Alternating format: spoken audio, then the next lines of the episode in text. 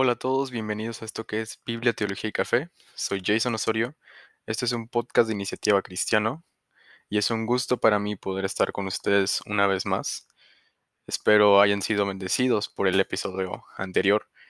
Y ya sé que la semana pasada no, no publiqué episodio, una disculpa de antemano, pero no publiqué episodio porque estaba grabando justamente con el pastor que les mencioné en el último episodio y ya tenemos nuestro episodio especial, nuestro episodio bonus de el día de la reforma.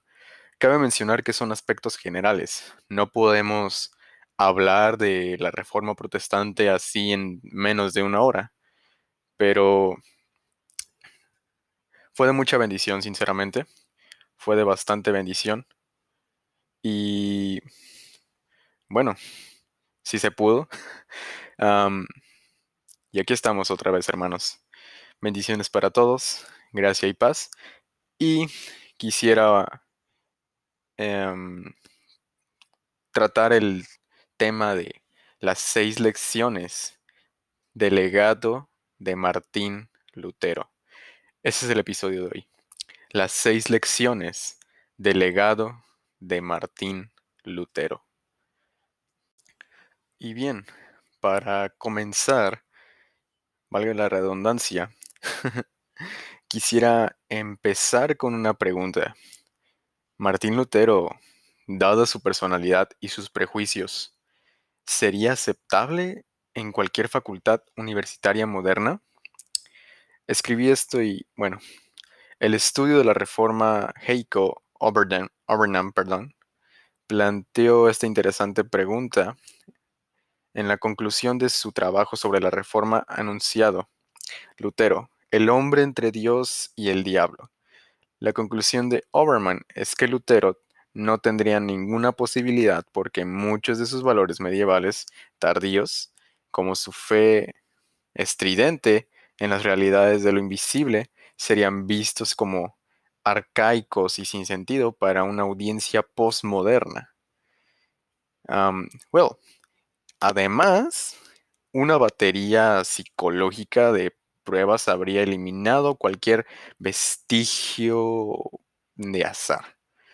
Su temor al Señor y una percepción muy real de las realidades de lo demoníaco llevarían al diagnóstico de, la, de neurosis o, o psicosis, hermanos, causada por un trauma infantil. Y bueno, dicho esto, ¿Hay algo en la carga de Lutero que ofrezca el presagio de una carrera docente o de una posición pastoral exitosa en la actualidad? Y otra pregunta también. ¿Puede este individuo del siglo XVI ofrecernos ideas para la vida en el siglo XXI? Y esto es de lo que quiero hablar, de su legado. El primero es una lección de gracia transformadora. Martín Lutero ofrece una idea de la maravilla de las realidades transformadoras del Evangelio cuando se entienden y aceptan las afirmaciones de Cristo. Parecería que la naturaleza no ha sido alterada a través de los a través de, lo que los historiadores han llamado con frecuencia mm, siglos de progreso. De hecho, los avances en la tecnología parecen haber puesto de relieve vívidamente el potencial bárbaro del ingenio humano. El reconocimiento de la plaga humana se revela con frecuencia interminable de opacar sueños empañados y recuerdos dolorosos. Aunque las luchas de Lutero tenían más que ver con una conciencia tribulada que impedía la aceptación por parte de un Dios santo y justo. Él, como muchos hoy en día, descubrió que los consejos y las instrucciones de sus maestros hicieron poco para aliviar el vacío que sentía en las profundidades de su alma. Y aquí quiero recalcar algo, hermanos, que Lutero descubrió que Dios, a través de Cristo, no era un juez iracundo, sino un redentor compasivo. Y dicho esto, cuando Lutero preparó conferencias en la Universidad de Wittenberg, la luz del Evangelio inundó gradualmente su corazón y mente. Y bueno, un monje consumado, un devoto seguidor de las disciplinas cristianas, descubrió que Dios, a través de Cristo, no era un juez iracundo, como ya lo dije. Era un juez, que no era un juez, sino un redentor compasivo. Y esto es lo que quiero enfatizar, hermanos, en este punto. Esto es lo que descubrió Lutero, que Dios, a través de Cristo, no es un juez iracundo, sino un redentor compasivo. La libertad de una conciencia culpable fue un regalo comprado por Cristo y concedido como un regalo gratuito. Y ese perdón no se podía ganar ni merecer, sino que se concedía porque Cristo estaba solo como sustituto y abogado del pecador. Esta es la vieja, la vieja verdad que es siempre nueva para aquellos que la experimentan por primera vez y regresan a ella muchas veces. Y aquí quiero hablar un poquito acerca de esto que de esta última frase que escribí, hermanos. La gracia es un regalo inmerecido, no es algo que nos podamos ganar por nosotros mismos. La gracia no es algo que nosotros merezcamos. De hecho, el doctor Sinclair Ferguson escribe, escribió y dice, si tú crees merecer el cielo, merecer el cielo es porque aún no has entendido el Evangelio. Y esto es cierto, hermanos. Nosotros no merecemos nada. No merecemos el perdón de Dios. No merecemos todas sus bondades. Porque como lo dice su palabra, por cuanto todos pecaron y estaban destituidos de la gloria de Dios. Entonces, también dice la Biblia que no hay justo ni aún uno. Ojo aquí, ni aún uno. Entonces, la gracia de Dios es incomprensible. Escuchaba una vez al pastor Paul Washer diciendo que cuando él estaba a punto de iniciar su doctorado en los evangelios, dice, aún no entiendo el evangelio y creo que jamás lo podré entender. Y dicho y hecho, dice el pastor Paul Washer, aún ya hace décadas que hice mi doctorado, estoy hablando de que el, el, pastor Paul Washer estaba entre los 25, 26 años y ahorita es un señor de edad avanzada. Y dice, y aún no comprendo el Evangelio, aún no comprendo cómo es que Dios en su infinito amor envió a su Hijo Jesucristo a morir por nuestros pecados.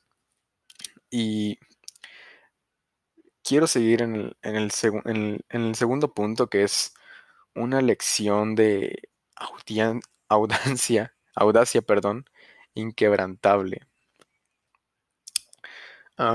La profundidad del compromiso de Lutero con el Evangelio de redención que cambia vidas, ofrece un modelo de discipulado que es atemporal. El coraje de presentar un testimonio inquebrantable, inquebrantable de la suficiencia absoluta de una redención, obra de Cristo, sin la mezcla confusa de esfuerzos complementarios o suplementarios. Se erige como una como un centinela para que resistamos el compromiso tan, tan característico de la, y aquí si estás tomando notas, pon entre comillas, era de la tolerancia. Bueno, aquí quiero abrir un paréntesis. Quizás más exactamente la era de las concesiones, prometiendo la eliminación de la plaga, del oscurantismo, pero amenazando con diluir el Evangelio de Jesús, el único y último redentor, hermanos. Y hablaré de esto más adelante, de que solamente por, por Jesús nosotros tenemos redención, que solamente Jesús es quien puede interceder por nosotros ante Dios, pero no es el tema hoy. Era un hombre de convicciones, Martín Lutero, claro. Era un hombre de convicciones que, que pensaba a la ligera en oposición de su iglesia o en el poder del Estado para silenciarlo. Y bueno, recordemos que Martín Lutero estuvo de pie ante Carlos V, no el del chocolate, el emperador Carlos V, el emperador imperial, y se convirtió en un testigo inquebrantable de la estrechez de la verdad. de hecho, sus palabras resuenan en contraste con la moral de este siglo, de la impropiedad de la convicción, tristemente propagada en nuestras ciudades de supuesta libertad académica y compromiso, así como en nuestras escuelas religiosas que se proponen a formar líderes para el mañana y, entre comillas, de nuevo, a menos que las escrituras me convenzan, no me retractaré de nada, porque ir en contra de la conciencia no es ni correcto ni seguro. Aquí estoy. Y esto lo dijo Martín Lutero. Y posteriormente en el castillo de Wartburg, donde Lutero fue secuestrado por Federico el Sabio, para su protección y donde tradujo el Nuevo Testamento griego al alemán. cualquier duda persistente desapareció cuando observó el humo que se elevaba sobre las montañas de Thuringen. No sé cómo se pronuncia, hermano, sinceramente. Lo escribí muchísimas veces e intenté decirlo, pero no me sale. Em, bueno, a ver, deje intentarlo una vez más. Thuringen, no sé cómo se diga. Por la quema de carbón. Esto era por la quema de carbón, hermanos. Solo para ser arrastrado por el viento. Y Martín Lutero dijo, así es. El Señor eliminó mis dudas. Oh, que nuestros púlpitos estuvieran llenos de aquellos que explicaran fielmente las afirmaciones y mandamientos de Jesús. No quiero entrar en detalles, pero se habla un poco de esto también en el episodio bonus. Y quiero dar paso a la siguiente, a la siguiente lección porque sí es un poquito extenso todo esto. Es una lección de ingenio e industria bueno, hermanos, em, Lutero debería servirnos como un testimonio del poder de la tecnología al presentar el mensaje de Cristo. En ese día la herramienta de vanguardia fue la imprenta, la invención de la composición tipográfica y a su desarrollo por Juan de Gutenberg en Mainz, Alemania. En nuestros días probablemente lo llamaríamos computadora, tableta, teléfono inteligente. La posibilidad de acceso a la información se multiplicó exponencialmente. De hecho, me explotó y como lo hablábamos en el capítulo anterior, si las tesis fueron clavadas o fueron enviadas por correo. Pero el, el mito es que fueron clavadas, hermanos, porque sinceramente no se sabe si Martín Lutero en verdad las clavó. Pero lo que sí es una realidad es que las 95 tesis se esparcieron por toda Alemania, por toda Europa, gracias justamente a la imprenta, hermanos. Justamente fue por la imprenta que esas 95 tesis se propagaron y llegaron a las manos de la Iglesia Católica Romana. Em, su productividad literaria no, este, no, no, no, y quiten el no.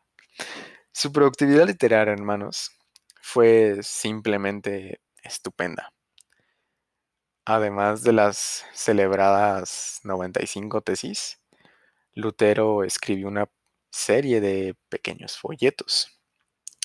Su pequeño trabajo sobre la oración es una maravillosa guía práctica, hermanos, de verdad. Numerosos tratados de extensión del libro, incluida la obra maestra La esclavitud de la voluntad, la traducción de las escrituras hebreas y griegas al alemán, fusionando los distintos dialectos regionales mediante una cuidadosa selección de palabras que creó un idioma nacional unificado y una variedad de catecismos. Um, aquí quiero abrir un paréntesis. quizás, mm, quizás uno de los más precisos es el Catecismo Menor de, de 1527 para niños. La colección de material para sermones es un tesoro, así como numerosos comentarios. Y bueno, más particularmente el trabajo sobre la epístola a los romanos. Sigue siendo un clásico, de verdad. Aunque el medio para la de la diseminación de sí, la, la diseminación diseminación, perdón,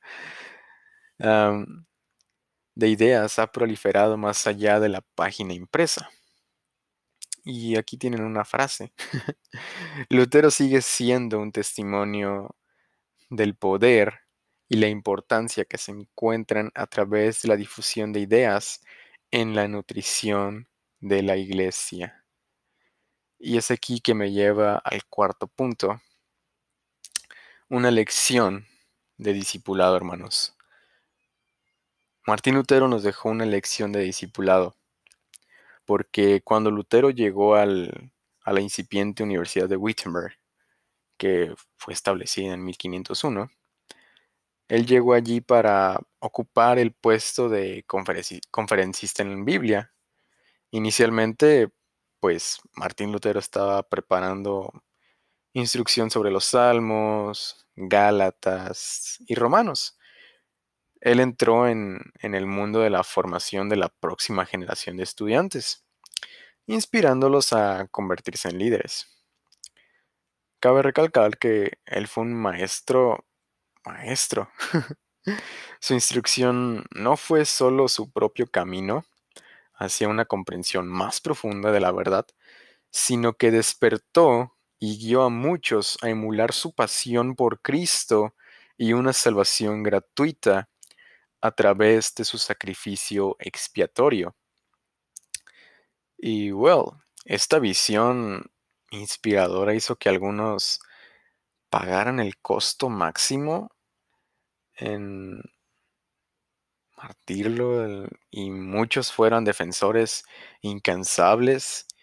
en este sentido, Table Talks proporciona, sí, de hecho Table Talks proporciona una información indispensable sobre este maestro competente, hermanos.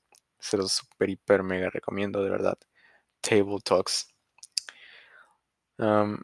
Lutero dio vida al salón de clases y al salón de clases, hermanos. Lutero nos ha dado, nos ha dejado, perdón, nos ha dejado un legado y un desafío en este sentido. Ciertamente para aquellos que buscan enseñar en cualquier capacidad. Ojalá el espíritu de los dones de Lutero en el aula se emulara en nuestros salones de clase hoy, creando muchos seguidores celosos de Jesús, hermanos. Y ya casi estoy terminando, casi, hermanos, casi una lección, también Martín Lutero nos deja una lección de vida familiar. esta sí fue un poquito complicada. Mientras que Martín Lutero esperaba conseguir una ex monja, como, lo como nosotros conocemos la historia de Lutero, era Catarina von Bora, como esposa de un colega y ex sacerdote, Finalmente se casó con el propio Lutero. Martín Lutero comentó que se casó por motivos distintos al amor, pero luego confesó que lo encontró. Se convirtió en un padre cariñoso. Su hogar no solo fue bendecido con niños, sino que también estuvo lleno de estudiantes ansiosos en su mesa. Juntos llenaron de música y cantos el claustro negro. Ojo, aquí es donde vivían. Martín Lutero compuso muchas canciones para mejorar el culto público y, privado, incluido una fortaleza poderosa es nuestro Dios, o como, em, como, lo, como es conocido, como es mejor conocido este himno, Castillo fuerte es nuestro Dios. Si no saben, búsquenla. De hecho, el equipo de. El grupo de alabanza de la IBI lo, lo canta y lo interpreta bastante bien. Es Castillo fuerte es nuestro Dios. Claro, esa no es la métrica, pero. ni la melodía tampoco, pero.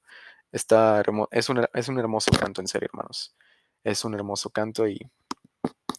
Well, siguiendo, también la lección es que. Siguiendo pues con esta lección. Em, es que Katy se convirtió en una trabajadora ama de casa y en un consuelo constante para su ocupado, a menudo perplejo, Martín Lutero. Sin embargo, no todo fue felicidad. Martín Lutero experimentó un gran dolor cuando sostuvo a su hija de 12 años, Magdalena. La sostuvo en sus brazos cuando murió. Martín Lutero preguntó si estaba lista para conocer a su Padre Celestial y ella respondió afirmativamente. Lutero dijo más tarde, ¿por qué estoy tan triste cuando ella ahora brilla como las estrellas del cielo? Era un hombre notable, de notable compasión, hermanos. Martín Lutero era un hombre de notable compasión y su hogar se convirtió en un modelo de la gracia de Dios, así como las bendiciones y la santidad del matrimonio y los hijos. Y quiero terminar con, con esto, con esto, amados hermanos, la lección 6, que es una lección a través de la imperfección. Ojo, una lección a través de la imperfección. Si bien Lutero es un coloso impotente que dio forma singular a la tradición protestante de muchas maneras em, encomiables, también es un testigo de que las fortalezas vienen con las debilidades. Sin duda era un hombre valiente y convencido, dispuesto a poner en peligro la vida y la salud para lograr revitalización tanto de la iglesia como pues como de la sociedad.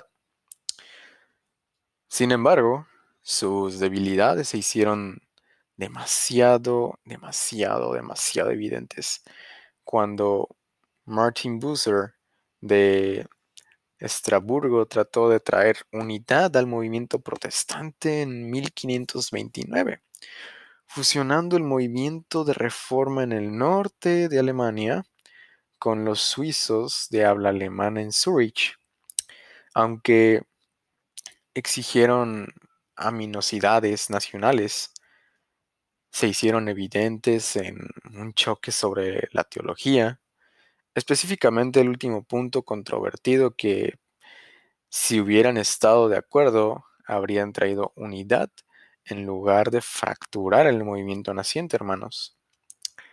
Y bueno, lamentablemente el problema fue que la mesa del Señor, bueno, el problema en sí fue la mesa del Señor, hermanos.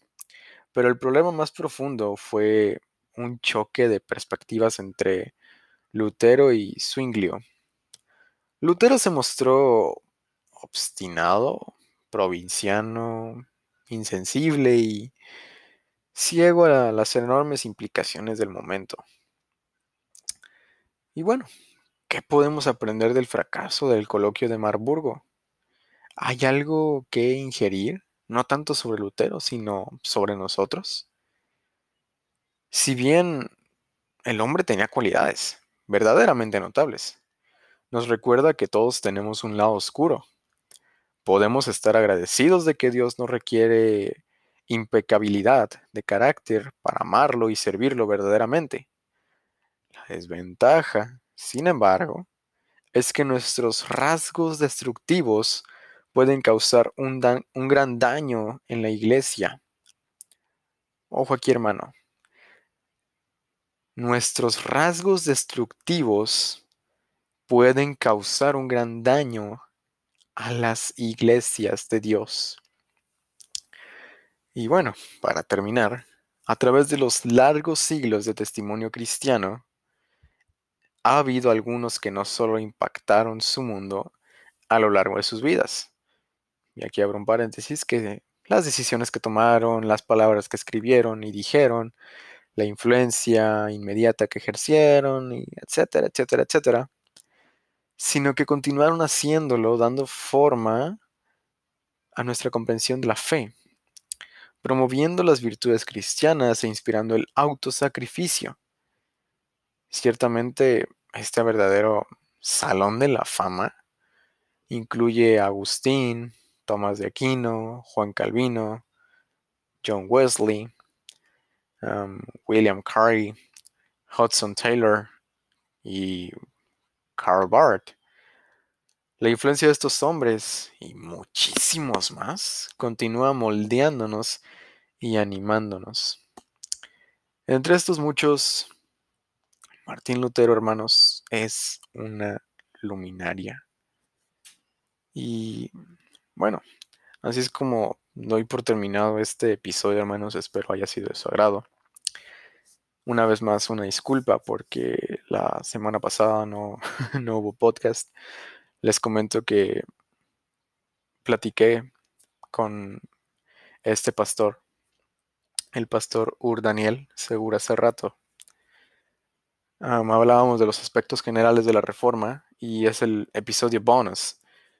Estoy todavía pensando si estrenar este episodio en el viernes de la próxima semana o justamente el sábado 31.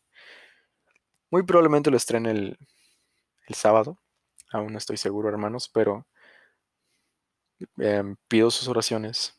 Estaré orando por ustedes, estaré orando para que este podcast sea de bendición. Y bueno, una noticia, una gran noticia, hermanos.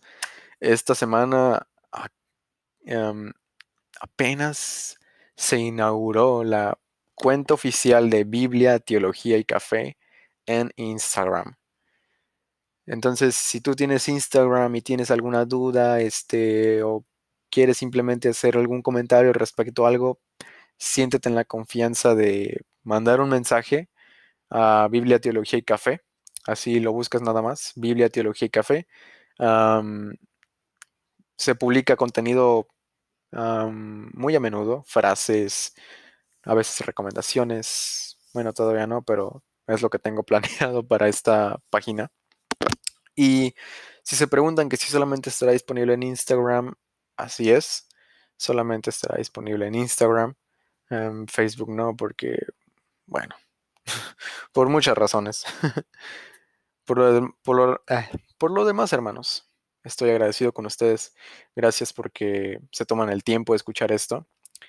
Sinceramente, no creí durar tanto exponiéndoles estos seis puntos, estas seis lecciones de Martín Lutero, pero bueno, veo que casi son ya los 30 minutos, así que muchas gracias. Gracias hermanos. Gracias a Dios por todo lo que está sucediendo. Gracias a Dios por sus vidas.